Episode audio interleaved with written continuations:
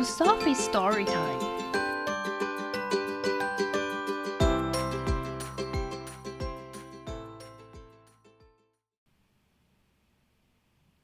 Today's story is How Do Dinosaurs Say I Love You by Jen Yolen and Mark Tigg.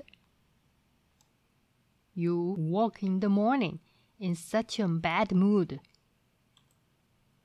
早上你在很糟糕的心情中醒来。 Then sat at the table and fussed with your food. 然后坐在桌边挑剔着你的食物。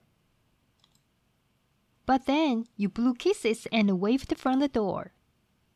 但随后你在门外给我一个飞吻，并对我挥手。I love you，我爱你。I love you，我爱你。My dinosaur，我的恐龙。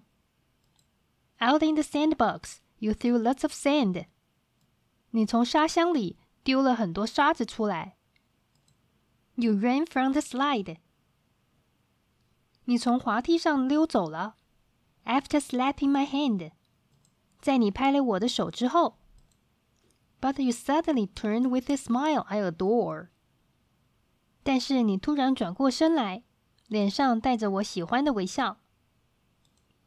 Oh, oh, I'll always love you. 我会永远爱你，My dinosaur，我的恐龙。You moped through your nap time and slept not a wink. 你闷闷不乐的度过了午睡时间，没有合眼睡觉。You flooded the house when you played in the sink. 当你在水槽里玩的时候，你把房子都淹了。But you got out the mop. 但是你拿出了拖把，and then cleaned up the floor，然后把地板擦干净了。I love you so much，我非常爱你，little dinosaur，小恐龙。Off in the car，当我们开车出去的时候，You kept kicking my seat，你一直踢我的座位。And when we got out，当我们下车的时候，You were dragging your feet。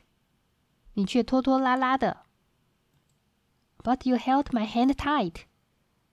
但是你紧紧的握着我的手。When we walk in the store，当我们走进商店的时候，I'll love you forever。我会永远爱你。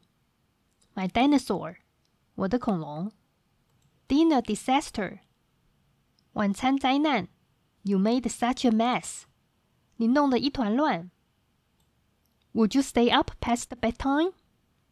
你会过了睡觉时间还不睡吗？The answer was yes. 答案是肯定的。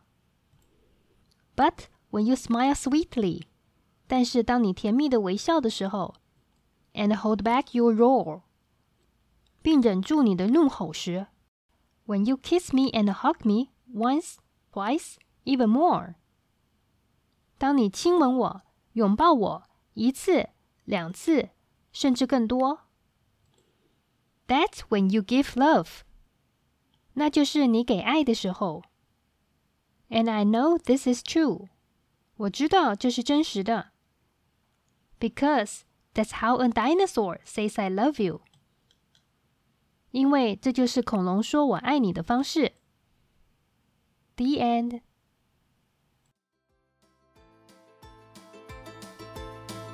Thanks for listening today. If you like the story and would like to help to keep kids excited about the books and the stories, please follow us, subscribe, and consider to support our channel via the link in the description. Thank you, and see you next time!